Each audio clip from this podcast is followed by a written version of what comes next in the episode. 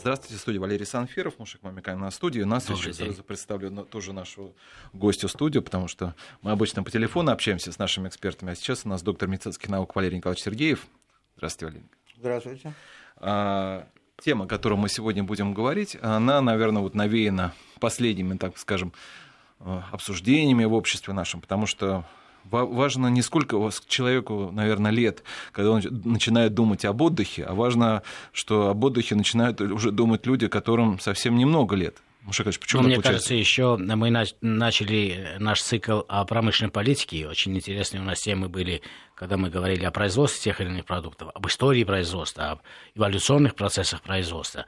Но э, мне кажется, что без э, конкретного э, знания человека о себе, о своей физиологии, как э, э, работает его организм, почему он именно так работает, без понимания, какие продукты ему нужны, какие продукты ему вредны, какие продукты он должен или обязан применять больше или меньше, эти знания позволяют достичь значительно большего, формировать новый правильный спрос, то есть технологическое задание для того, чтобы промышленность развивалась именно в том направлении, которое может помочь обществу поддержать здоровье, э, работоспособность и сделать э, просто людей и отдельные семьи счастливыми. Поэтому, мне кажется, на рынке очень много, ну, на информационном рынке и вообще на рынке услуг, очень много идей, которые на самом деле не всегда подкреплены научными знаниями, объективными знаниями, что и э, как правильно. Очень часто маркетинговые идеи используются в угоду тех или иных отдельных э, групп э, производителей того или иного товара.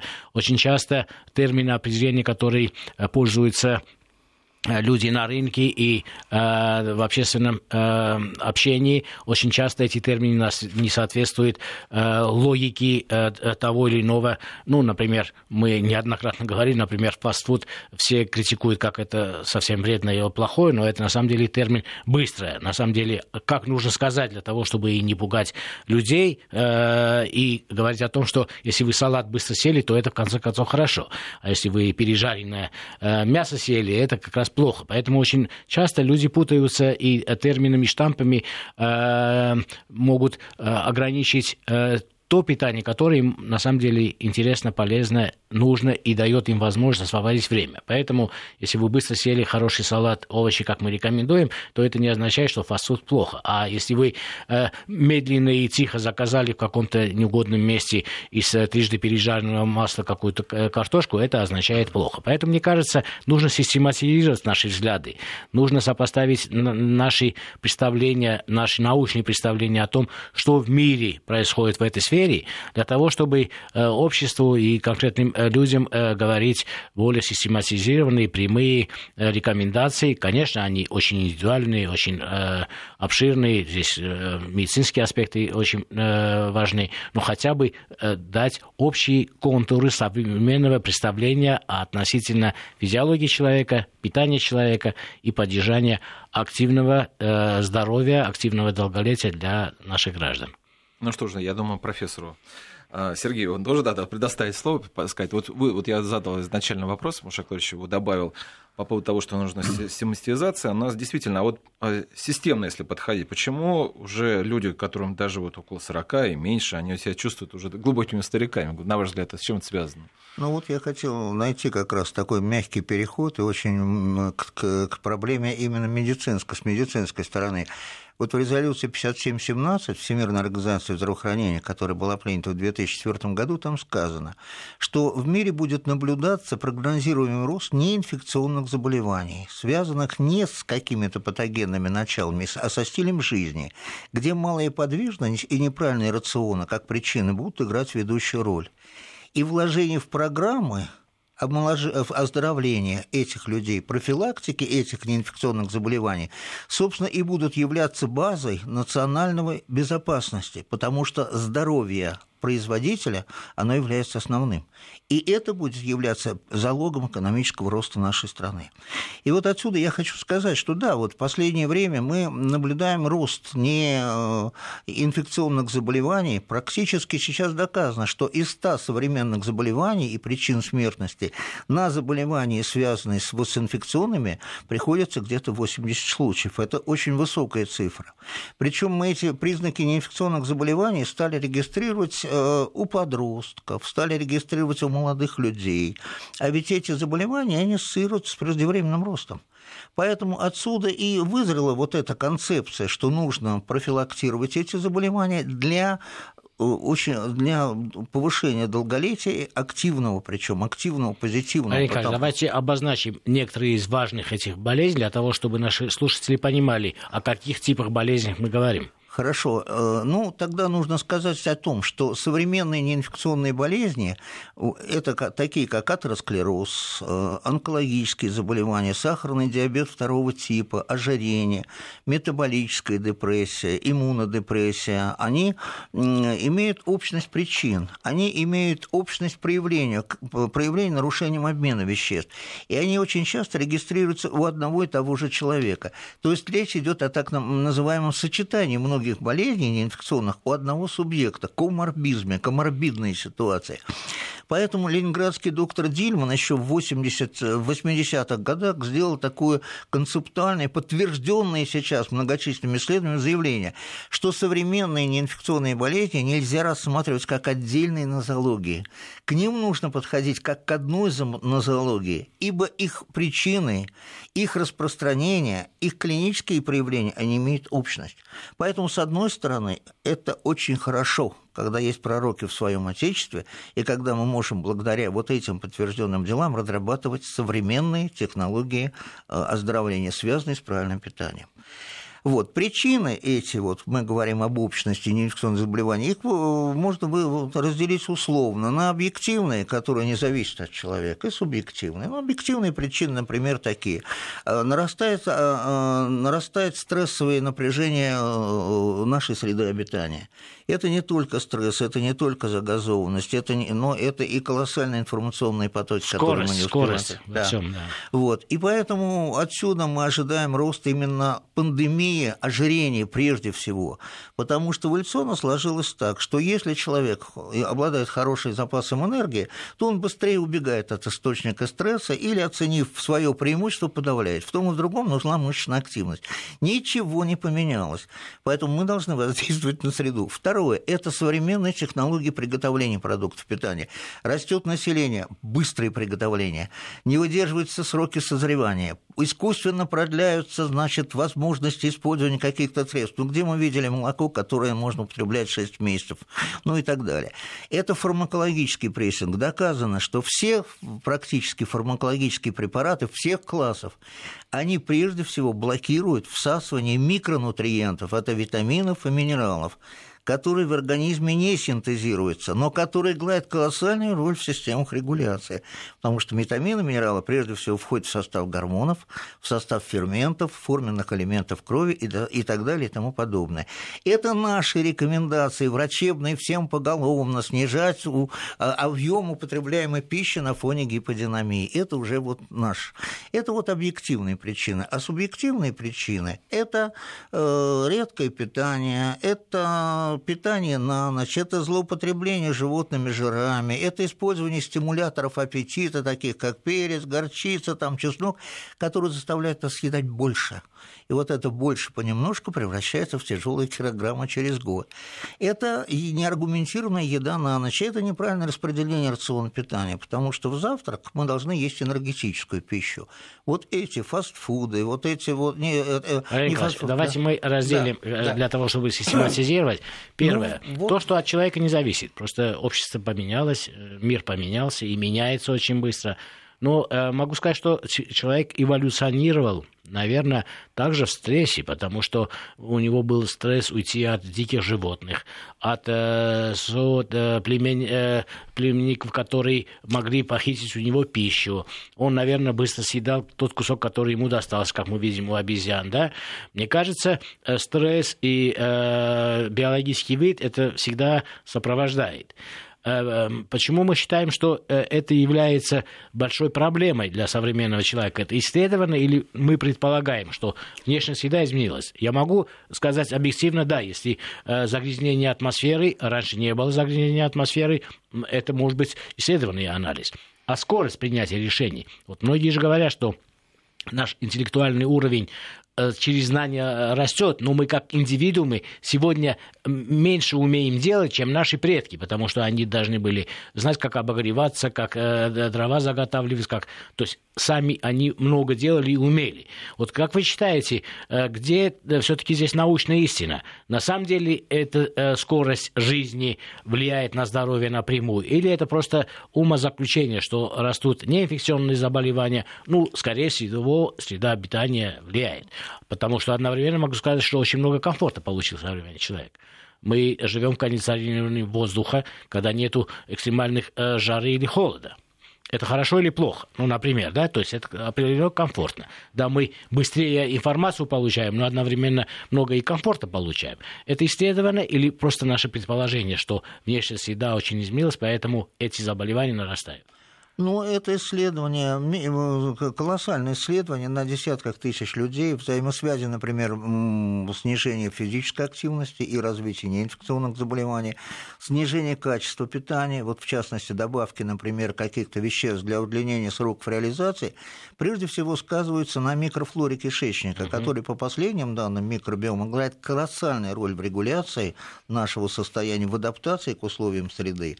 Но и другие факторы среды сами по себе себе могут напрямую влиять на микробиом, те же стрессы, То количество и, которых и, исследования это доказывают. Абсолютно, Я абсолютно. бы хотел вот наш разговор э, э, продолжить как раз э, с микробиомом, потому что мы несколько раз подходили к этому вопросу, обсуждали даже, и как поддержать микрофлору, и насколько это важно, этот орган кишечник, который раньше считался ну, каким-то ну, второстепенным, ну, по крайней мере, мы не знали эти новые исследования, и поэтому я бы хотел, чтобы вы отдельно рассказали, что это за орган, что такое микрофлора, что такое эко флора человека и как ее поддержать. Потому что получается, что все стрессы э, и ответ на них должен давать э, и наш мозг, а в первую очередь кишечник. Вот как помочь нашему кишечнику давать э, адекватный ответ новым стрессам, новым вызовам для современного человека?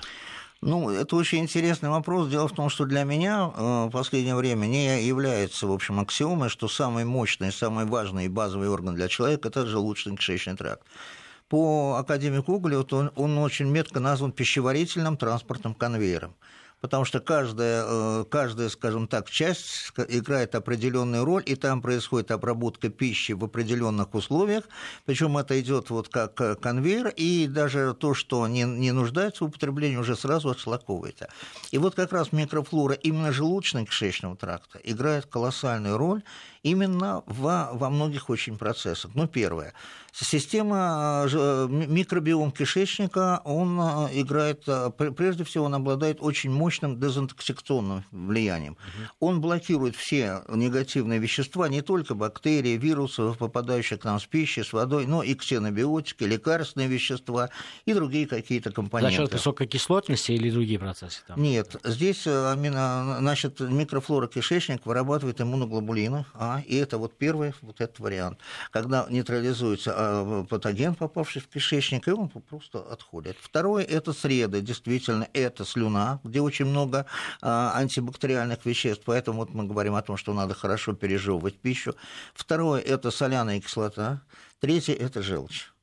Ну и плюс, если уже не э, срабатывают все эти механизмы, плюс выработка иммуноглобулина э, А, то тогда в, в действие вступают лимфоциты, потому что все 6 метров со стороны организма стоят вот на страже, спрессованные друг к другу лимфоцитарные клетки.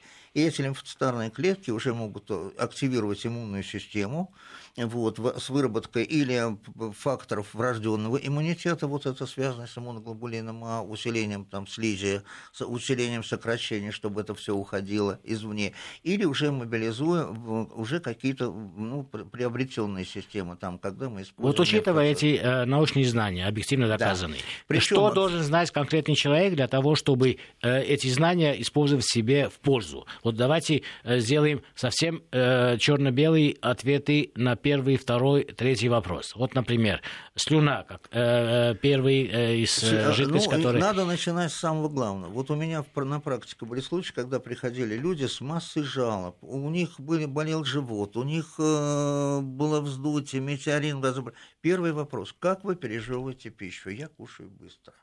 Сейчас так быстро кушает, наверное, 70% населения. И это сразу на первом же этапе создает проблему для всего кишечника. Почему?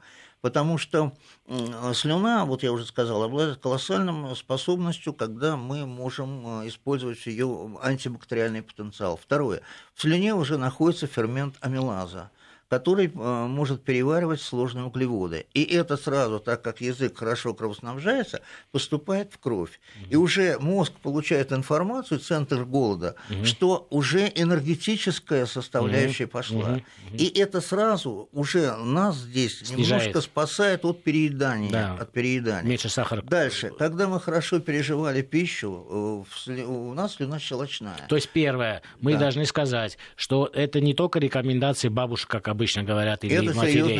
Это серьезно научно доказано. Пережевывание пищи только содействует лучшей экологии. Да. Пропитка ее слюной способствует ее более мягкому прохождению через пищевод в, сред... в кислую среду желудка не причем травмируя это механически. Угу. Соляная Особенно кислота... это важно для тех, у кого да, есть это, это мы говорим, грыжи. Да, да, мы говорим, это механическая обработка да, во рту. Да. Дальше. Там в желудок, это второй орган, там идет химическая обработка, более измельчается угу, уже количество угу. пищи. Да. Но так как соляная кислота вырабатывается не, немного ее, угу. она порционна, то вот такое порционное превращение пищи в кашицу угу. щелочную, поступление ее спокойно в желудок, дальше идет следующая реакция, реакция, и все. И при таком условии, когда идет биохимическая реакция кислота, щелочь, пища больше не находится в желудке, она угу. уходит дальше. Угу. Мы не сделаем из желудка склад. То есть, во-первых, тщательно пережевывать, Второе, не торопиться, не торопиться, потому что это очень важно для того, чтобы э, динамика поступления да, пищи на переработку да. соответствовала физиологии человека, который формировалась э, тысячелетиями. Я могу добавить, что я где-то читал, что в свое время, когда людей было значительно меньше, а пищи на земле было значительно больше, и человек просто ходил, собирал ягоды, на, за весь день он тратил около 4 часа для того, чтобы полностью э, наесться. Он э, находил ягоду, да, присел, съел, потом пошел дальше орешек находил и так далее. Всего 4 часа. Остальное время у него было свободно. Поэтому, ну, наверное, физиология так и Да, но это вы говорите, да, о палеодиетах, когда да. у него еще, так сказать, не были развиты интеллектуальные вещи, потому что переход на вот мясо привел к тому, что мы начали быстрее созревать интеллектуально. Это отдельная тема, да, мы должны потом поговорить вопрос, да. переход не на мясо, а я могу сказать на белок, потому на что белок, я тоже да. думал, что раньше это мясо, но я пришел к выводу, что это все-таки яйцо. Но это отдельная тема. Это отдельно. Дальше. Да. Мы да, да, правильно поступили, медленнее, маленькими порциями э, проглотили пищу. Дальше что происходит? Дальше пищу подают в 12-перстную кишку, где должна... А вот, э, вот в данном случае, э, да, стоя, сидя, э, полулежа, на ходу, это имеет значение для физиологии, как пища поступает в желудок? Э, вы знаете, э, моя бабушка в свое время, который меня воспитывал, говорил мне так во время рационного питания, когда я ем, я глух и нем. То есть ты должен сосредоточиться на процессе питания. Это mm-hmm. своего рода священное действие. Это mm-hmm. общение наше с внешней mm-hmm. средой как мы относимся, как мы ценим. И вот недавно я прочитал великолепную совершенно книгу, сейчас не помню, э, одного индуса, о чем я должен думать, когда я ем. Он говорит, вот когда я в таком вот в одиночестве поглощаю пищу спокойно, я представляю, сколько людей принимал участие в ее. То есть ты чувствуешь вот это, mm-hmm. вот, знаете, свою сопричастность к тем людям, mm-hmm. ты можешь оценить, что они тебе дали, оценить вкусовые качества mm-hmm. этой пищи. Вот. Это, на мне кажется, очень То есть нельзя отвлекаться на те или иные нет, нет, нет. Да. А когда мы там едим газету, сидим у телевизора, мы не замечаем, вот исследование как раз англичан, что э, дети, которые проводили время питаясь у телевизора, а они в 40% больше имели лишний вес, чем mm-hmm. сверстники. Mm-hmm. Вот простое исследование, которое да. говорит. А, а, сидя или все-таки стоя можно питаться, тоже это без вреда? Потому что Нет. мы знаем много ресторанов, я сейчас вижу, где просто стойкие. Не потому что они хотят, это просто модно. И э, люди иногда питаются стоя. Я предполагаю, что, ну, наверное, ну, соглас... древний предок, э, предок тоже собирал ягоды, где-то стоял, наверное, сидел. Ну, наверное, да. Но так как вот э, все-таки, наверное, более комфортно ты расслаблен, когда ты все-таки сидишь, то, наверное, все-таки я считаю, что С положение физиологии сидя, да, да. да. Наверное, это так. Дальше. Э, что должен знать человек для того, чтобы э, дальше пища переваривалась правильно, он усваивал все э, микро-макроэлементы, ну, витамины, дальше которые... он должен какое-то время, приняв пищу, но все-таки э, не отвлекаться на другие какие-то Когда дела. я не голоден, я должен принимать пищу. М? Когда я не голоден, я должен принимать пищу, потому вы что знаете, каждые 4 часа вы все-таки должны да. принимать пищу, потому что это лимитировано количеством образовавшегося гликогена, который вам нужен для э, уже эволюционно просчитанного варианта, когда вот, ну, вы в среднем можете покрыть свою энергию вот на этот И период. вот здесь э, первое поручение не нам обсуждаем, а тем э, производителям, которые в том числе могут и слушать наши программы, потому что мы все-таки о промышленной политике. Вот я часто наблюдаю это в коридоре в клинике, в офисе, в кабинете у руководства, у мелкого руководства, в кармане у человека какие-то маленькие, назовем это условно, снеки. На самом деле это конфетки. То есть у человека сахар, углеводы, и он э, перекус вот э, каждые 2-3 часа там он э, закусывает на самом деле тем, что я думаю, что вы не будете рекомендовать.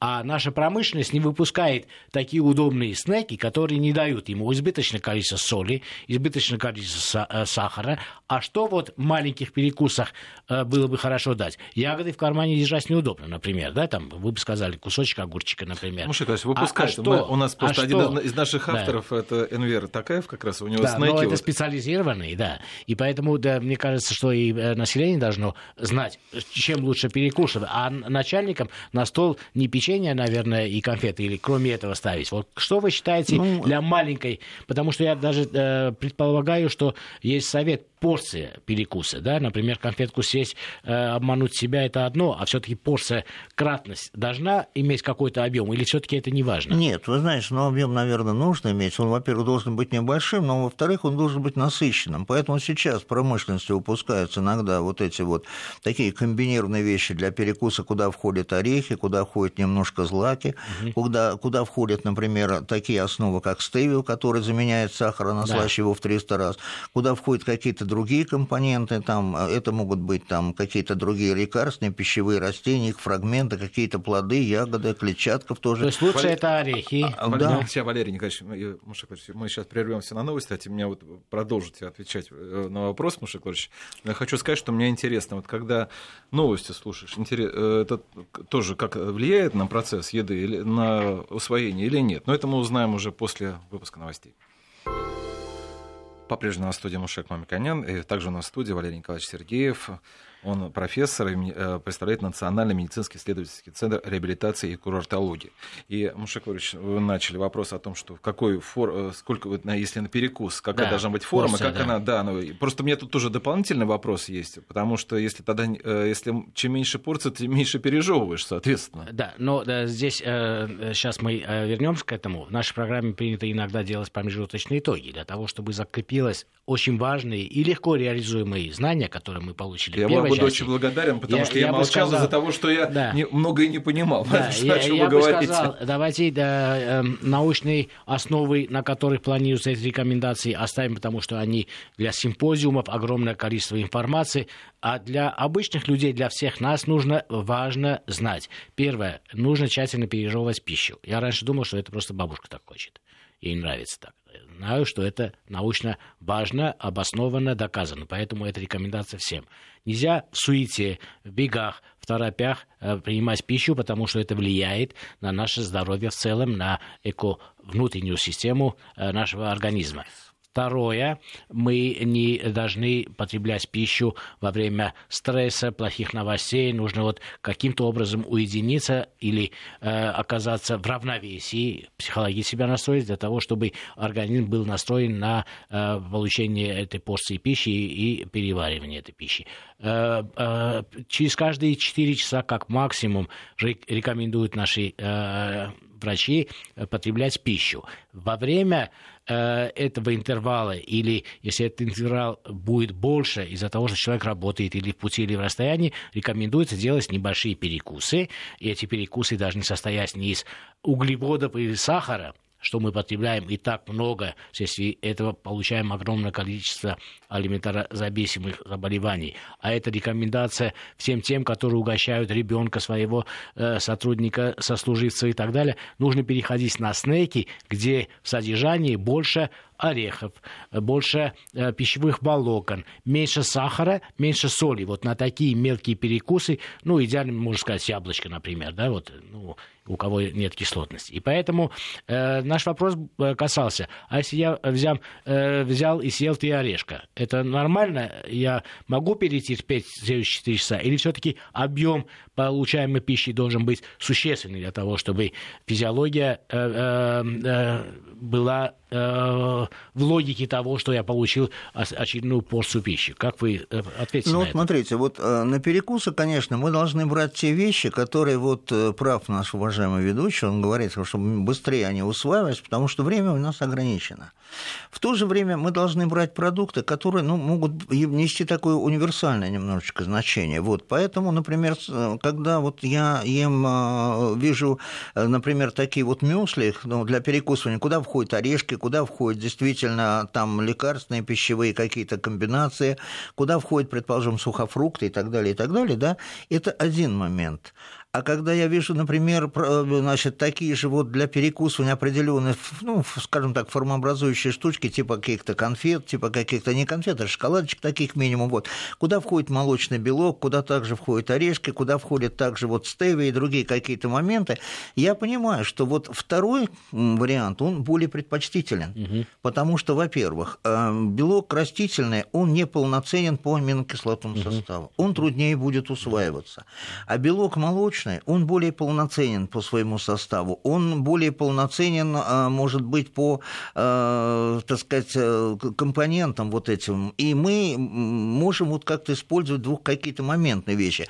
Почему? Потому что молочный белок, он быстрее усвоится, и он может принимать участие даже, учитывая, что мы получили сейчас данные, что при, при специфике усвоения белков, жиров и углеводов образуются какие-то промежуточные продукты на каком-то этапе. Угу. Это вот великолепные данные данные.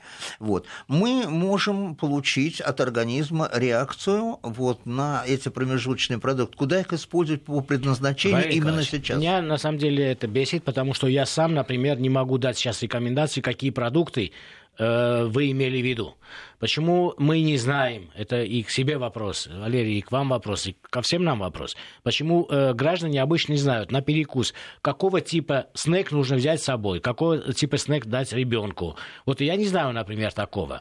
Э, да, почему нельзя, например, научно обоснованно создать именно такую форму, где вот учитывает эту пирамиду, достаточно углеводов, достаточно растительных э, жиров, э, э, э, животных белков, и сделать некую модель упрощенную модель. И вокруг этого, э, учитывая разные вкусы, давать там более шоколадный вкус или более ягодный вкус. Почему нельзя? И кто это делает? Может, вы скажете конкретно, какая это категория? Может, Потому что на самом а деле мы говорим, а я как потребитель, что я должен завтра купить вместо э, конфеты, которые я покупаю? Вот мы, смотрите, вот мы говорим, что когда перекусы, потому что очень неправильно быстро есть, но, но мне кажется, что быстро е... многие едят на, на перекусах из-за того, что пища, которая невкусная. И поэтому ну, хотят быстрее. Нет, иногда времени нет. Вот э, ты поехал это в понятно. поезде, там да, еще не успел. Это же мы не говорим о регулярном питании, да? Человек должен доехать до места получения пищи. Или же э, его семья э, ждет на ужин, он уже э, по дороге 4 часа прошло, он зашел в столовую, поел. Это тоже, ну, на самом деле, нелогично. Поэтому мы должны иметь хотя бы представление о том, что нам э, такая регулярность нужна, и какие конкретно вы и назовете они... снеки. Вот я, например, не знаю. Яблоко там не содержится белков. Нет, смотри, смотрите, э, на самом деле у нас широкий аспект функций вот таких продуктов для перекуса. Вот давайте назовем их, потому ну, что давайте, люди вот не знают. возьмем, давайте вот продукции там компании Danone, да, различные вот так. эти витавиры, да, возьмем, давайте э, различные варианты вот этих белковых композиций. Они нужны да, да, в холодильнике. Я не могу в карман положить и да, Нет, ну пойти. Мы, мы, мы уже только что сказали, что есть вещи, куда входят сухофрукты, орешки такие, угу, которые угу. можете держать в кармане. Угу, вот. угу. Конечно, это могут быть те же яблоки и там стаканчик, предположим, скажем, кефира или йогурта, угу. который вы тоже используете. Это мягко, это правильно, это сочетаемо, это взаимодополняемо. И, и это занимает минимум времени, потому что второй еще аспект использования вот перекусов – это дефицит времени действительно. А когда мы используем такие продукты и учитываем вот то, что я сказал о взаимосвязи вот усвоения обычных веществ, мы можем пополнить их энергетические субстанции, мы можем пополнить и какие-то, скажем так, элемент, э, субстанции для восстановления структуры, если это была какая-то физическая работа. Мы можем иметь, в конце концов, элементы клетчатки, чем мы накормим наши, наши бактерии, которые нам выделят очень много веществ для поддержания. Вот это новая тема. Да. Как нам э, задобрить наши э, бактерии, которые э, наши друзья положительные? Вот после желудка, что происходит, как нужно поддерживать э, э, эти, эту микрофлору, что вообще это означает, современная наука что говорит о микрофлоре кишечника? Хорошо. Значит, э, микрофлора сначала был исследован геном, мы знаем. Потом смотрели, решили посмотреть микрофлору, которая проживает с нами, и доказать полезность ее или не совсем полезность, или суперполезность. И вот оказалось, что численно микрофлоры в 10, по некоторым данным, в 100 раз больше, чем клеток самого организма. Причем речь идет не о всякой микрофлоре, а речь идет о так называемой симбиотной микрофлоре, которая живет в соответствии с нами, которая в лице организма видит дом, где есть постоянная влажность, где есть постоянная температура, где они получают э, свои питательные вещества, и перерабатывая эти вещества, микрофлора как бы способствует нашей более мощной адаптации. Есть даже теория, что мы живем для микрофлоры, а не наоборот. Да? Абсолютно верно. Причем ведь микрофлора, мы говорим, почему о микрофлоре желудочно-кишечного тракта, потому что а, это предпочтительная субстанция, где, собственно, и происходят основные вещи. Ну, например, благодаря микрофлоре Э, академик Уголев назвал э, переваривание пищи в 12-перстной кишке, э, как бы он сравнил это со вторым мозгом. Почему? Потому что оказывается, что контролирует переваривание пищи в 12-перстной кишке порядка 30 нейротрансмиттеров и гормонов. Причем к этим гормонам чувствительны не только клетки интериновой кишечной системы, но и клетки головного мозга. Нужно сказать, что академик Углев – это известнейший советский ученый, признан во всем мире. да. да. Вот. Причем сейчас на второе место по статистике после сердечно-сосудистых заболеваний вышла депрессия которая утяжеляет течение современных заболеваний. Но никто ведь не знает, что 99% серотонина антидепрессанта вырабатывается в клетках желудочно-кишечного тракта что 60% э, гамма-аминомасляной кислоты самого мощного стрессового гормона тоже образуется в составе желудочно-кишечного тракта. Ну и какие-то и можно сказать, что если у вас эта проблема не, не выработки серотонина, то если вы дополнительно принимаете, он тоже может не усвоиться. Естественно. Да, естественно. и это очень важный вопрос, да. потому что я все чаще э, слышу от знакомых, от друзей о постоянной усталости, о депрессивности, хотя все нормально, и стрессов особенно, например, mm. в этот период нету. Вот расскажите, как с этим э, э, нужно бороться? Я чуть-чуть еще немножечко да. расскажу. Микрофлора еще вызывает вещества, которые стимулируют деятельность самого кишечника. От восстановления структуры, если воспаление есть, до моторики кишечника, mm-hmm. эвакуации mm-hmm. всяких продуктов промежуточного метаболизма метаболизма, которые могут быть токсичными. Но самое главное другое. Количество иммунологи... иммунокомпетентных клеток э, в кишечнике составляет 8... 80%, поэтому он называется самым мощным иммунологическим органом. А количество вырабатываемых гормонов позволяет его сравнить с самым мощным эндокринным органом. Вот это говорит о том, как действует микрофлора кишечника. Валерий Он... Николаевич, э, сейчас у нас прогноз погоды. Кстати, ага. интересно было бы нашим слушателям, после того, как мы послушаем прогноз погоды, узнать еще, как лучше питаться, когда слишком жарко или слишком холодно. Это от одного другого у нас в России это такие... Ну, мы сейчас как раз плавно перейдем. Сейчас погода. Хорошо. В студии у нас председатель попечительского совета фонда премии Столыпин Мушек Мамиканян и доктор медицинских наук Валерий Николаевич Сергеев. Итак, Валерий Николаевич, как влияет температура-то? Вот надо как вот к еде-то относиться в жару? Ну, температура влияет очень плохо, даже и на микрофлору кишечника, который мы закончим. Я сейчас немножечко закончу, потом скажу. Конечно, нарушение такого вот температурного режима, пребывания в такой среде, вот, оно является действительно стрессовым фактором для организма. И вот это все сказывается как раз на нашем самочувствии.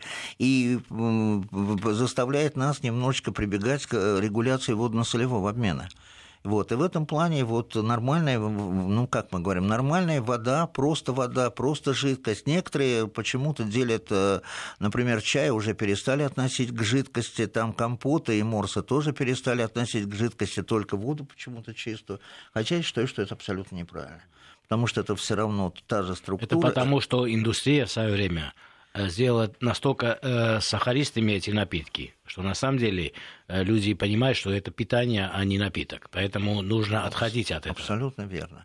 И вот поэтому я хочу сказать, что, наверное, все-таки целесообразнее пить не просто воду, а пить какие-то, скажем, источники, ну, да, какие-то напитки, куда добавлены все-таки дефицитные для нашего ежедневного, э, скажем так, питания какие-то вещи. Это могут быть какие-то мурсы клюквенные, брусничные. Это могут быть какие-то отвары э, из витаминных каких-то растений.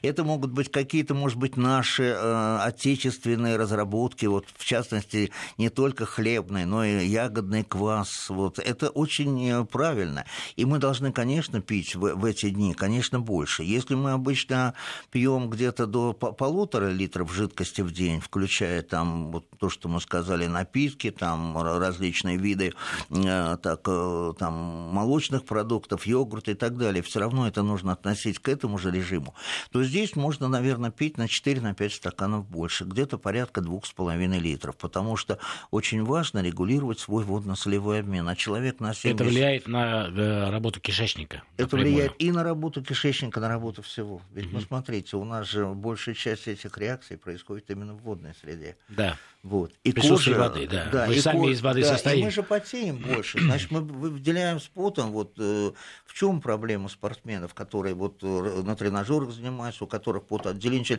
выходят позитив, положительные витамины и минералы, которых mm-hmm. и так у нас в питании недостаточно. Да-да. Мы исходно говорили. Это как один из вариантов нарушения регуляции. Вот. Mm-hmm. Потому что, например, э, все виды вот, белки, белково-жирового углеводного обмена регулируются инсулином.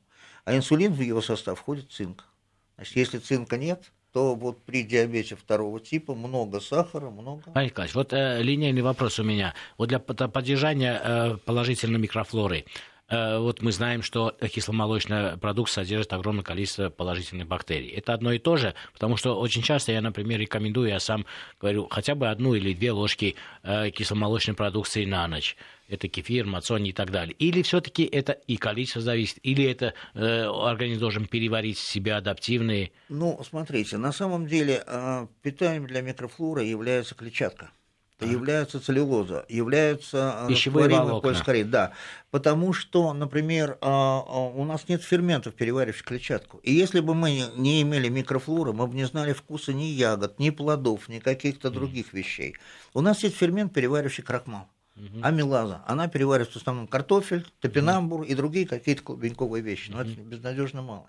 А бактерии, переваривая клетчатку, они, не, собственно, не они ведут нас к здоровью, а те продуценты, которые они нам угу. дают.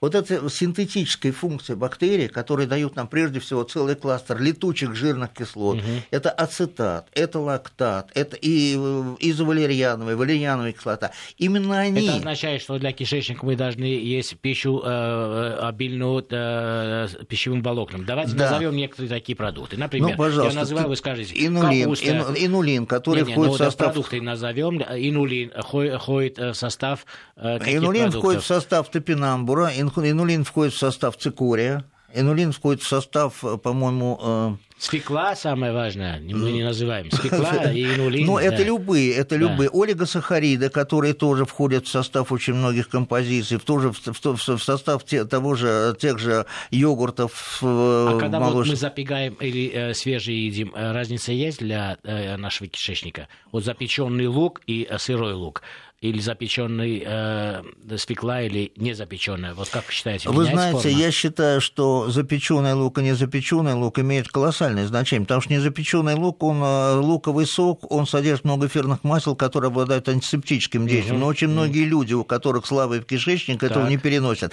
Когда мы запекаем лук, мы лишаем его вот этого раздражающего действия, но мы оставляем клетчатку, клетчатку. все равно для микрофлоры. Да. То есть клетчатка важнее, чем э, та положительная микрофлора, которая которую мы с кисломолочными продуктами потребляем. Да, да? да. Потому что у нас все равно есть э, но кисломол... нам нужна пища. Да, но кисломолочные продукты это тоже очень хорошо, потому что очень многие составляющие олигосахаридов, входящие в состав молочных продуктов, кислый молочник, мы еще их добавляем туда бактерии, которые вызывают сбраживание, створаживание молочных продуктов. Мы их делаем более усвояемыми, потому что мы перестали каждый день употреблять цельное молоко, и в результате этого у нас сформировалась категория людей, 40%, которые не переносят лактозу, молочный сахар. Вот. И поэтому для этой комбинаторики очень важны молочные кислые продукты, потому что там лактоза подвергается изменениям за счет действия этих а бактерий. А вот хлеб, э, хлеб дрожжевой или бездрожжевой для кишечника, что лучше? Вы знаете, ну, здесь я бы не, не, не видел большой разницы, хотя по диете Хей он рекомендует бездрожжевой хлеб. Я не, да, я не рекомендовал. Здесь же, понимаете, вот у нас не настолько, ну, будем так говорить, дрожжи, как их боятся как источника каких-то, ну, скажем так, грибков там, но это же не те, бак... ну, это же не те грибки, которые, да, да, да это да, же не те. Поэтому я считаю, что здесь очень важна, опять-таки, структура хлеба, которая будет вызывать питание самих бактерий. Делиться нужно с ними. больше растительных да. волокон в хлебе, это да. цельнозерновой да. хлеб или из грубого помола, э, более да, темный, то есть хлеб серый, не рафинированный, черный. не очищенный, да, потому что рафинированный вот пшеничный хлеб, я считаю, что это бомба замедленного действия, это, пожалуй, более неправильное питание, чем, как мы с вами говорили в начале, э, то, что мы обрушились на фастфуд. Вот белый хлеб и все, что с ним связано, кондитерские изделия, печенье, там, торты, пирожные, ну, это, наверное, вот смотрите, просто... Э, человек быстро проходит, есть пережаренный в масле бургер и есть салат, который вынужден быстро сесть, потому что он должен добежать до метро, например, да, э, и то, и другое называется фастфуд, быстрая еда. Э, и то, и другое вы считаете вредным? Нет, я считаю, что салат это замечательно, а вот бургер, бургер, бургер он чем э, вреден? Трансгенные жиры которые там используются, трансгенные жиры, а вот присоединение белка и сахара, который вот, э, или там субстанции, которые, мы, когда мы жарим в масле, вызывает образование так называемых меланоидинов. Это самые мощные в провокаторы. Случае, животные белки, которые мы потребляем через мясо, и россияне потребляют сегодня достаточное количество мяса, мы равны Восточной Европе, 75 килограмм на душу населения. Э, давайте короткую рекомендацию дадим, потому что это важный источник получения белка. Э, лучше варить, лучше жарить, лучше запекать, и э, способ лучше делать шашлыки. Ну, шашлыки я против из-за продуктов горения. Вы скажите, какой способ максимально сохраняет полезность и минимально дает вред? Ну, самый универсальный способ, я считаю, это запекание. Запекание. Вот, значит, э, приготовление на пару и еще в виде рубки, это для лиц, у которых есть какие-то проблемы, проблемы с желудочно-кишечным да. трактом. Но это не значит, что здоровый человек не сможет есть котлету или да, бифштекс. Да, да. Вот. Жареное, да. Да, вот, жареное нет. Вот э, нет. есть рекомендации, я когда-нибудь их принесу сюда и просто прокомментирую, там уже разработаны они для лиц трудоспособного возраста, это мы разработали, в Минздраве их утвердили. Там все вещи, кроме жарения. Потому То что жарение запекать. Два, запекать, э, гриль, э, да. тушение, да. на пару, ну, отваривание хорошо. Дыма. А? Гриль нагревом, но не дымом, Нет, потому не что дымом, конечно. Всемирное организация здравоохранения да, очень да. широко э, говорит, распространяет научные знания о вреде продуктов Абсолютно. Валерий да. Николаевич, меня уточняешь, мы сейчас заканчиваем да. уже через полтора, полторы минуты. А вот э, вы сказали в самом начале о том, что чеснок увеличивает, наоборот, негатив какой-то, когда ешь, потому что он такое вкусовое качество. Его не надо есть или минимально, или когда? Его надо есть в минимальных количествах, потому что чеснок содержит еще э, вещества, которые снижают снижает уровень холестерина. Чеснок – один из источников селена, очень мощного антиоксиданта. Я больше съесть чеснок люблю. Я вечером могу Я съесть чеснок. Да, э, съесть чеснок э, и э, очень хорошо себя чувствую. Мне кажется, что у меня прилив крови. Я чувствую себя воином Нет, ну, Александра но, Македонского, который... Но немножечко, немножечко. Да, ну немножко. А вообще, вот вы знаете, 4, ну, ну я зуб... думаю, зубчик в день. Вот есть да, такая да. рекомендация народных целителей и для дисбактериоза, угу. для санации кишечника, есть убирание плохой угу, флоры. Есть нужно один зубчик, потому а что там есть... Острый перец не э, адекватен, там же витамина С очень много. Да нет, но острый перец, он, наверное, все-таки уступает чесноку по взаимодействию. Там же что, и, и, и как забыл, я, Джоанальцин какой-то есть, который... Мы приходим к, уни, к универсальному выводу, который неоднократно э, мы да, обсуждали и приходили, что не всегда экзотические, богатые овощи, фрукты, какие-то продукты являются более полезными. То, что привычно для нашей географической среды, для нашей полосы, э, максимально полезно для нас и минимально стоит.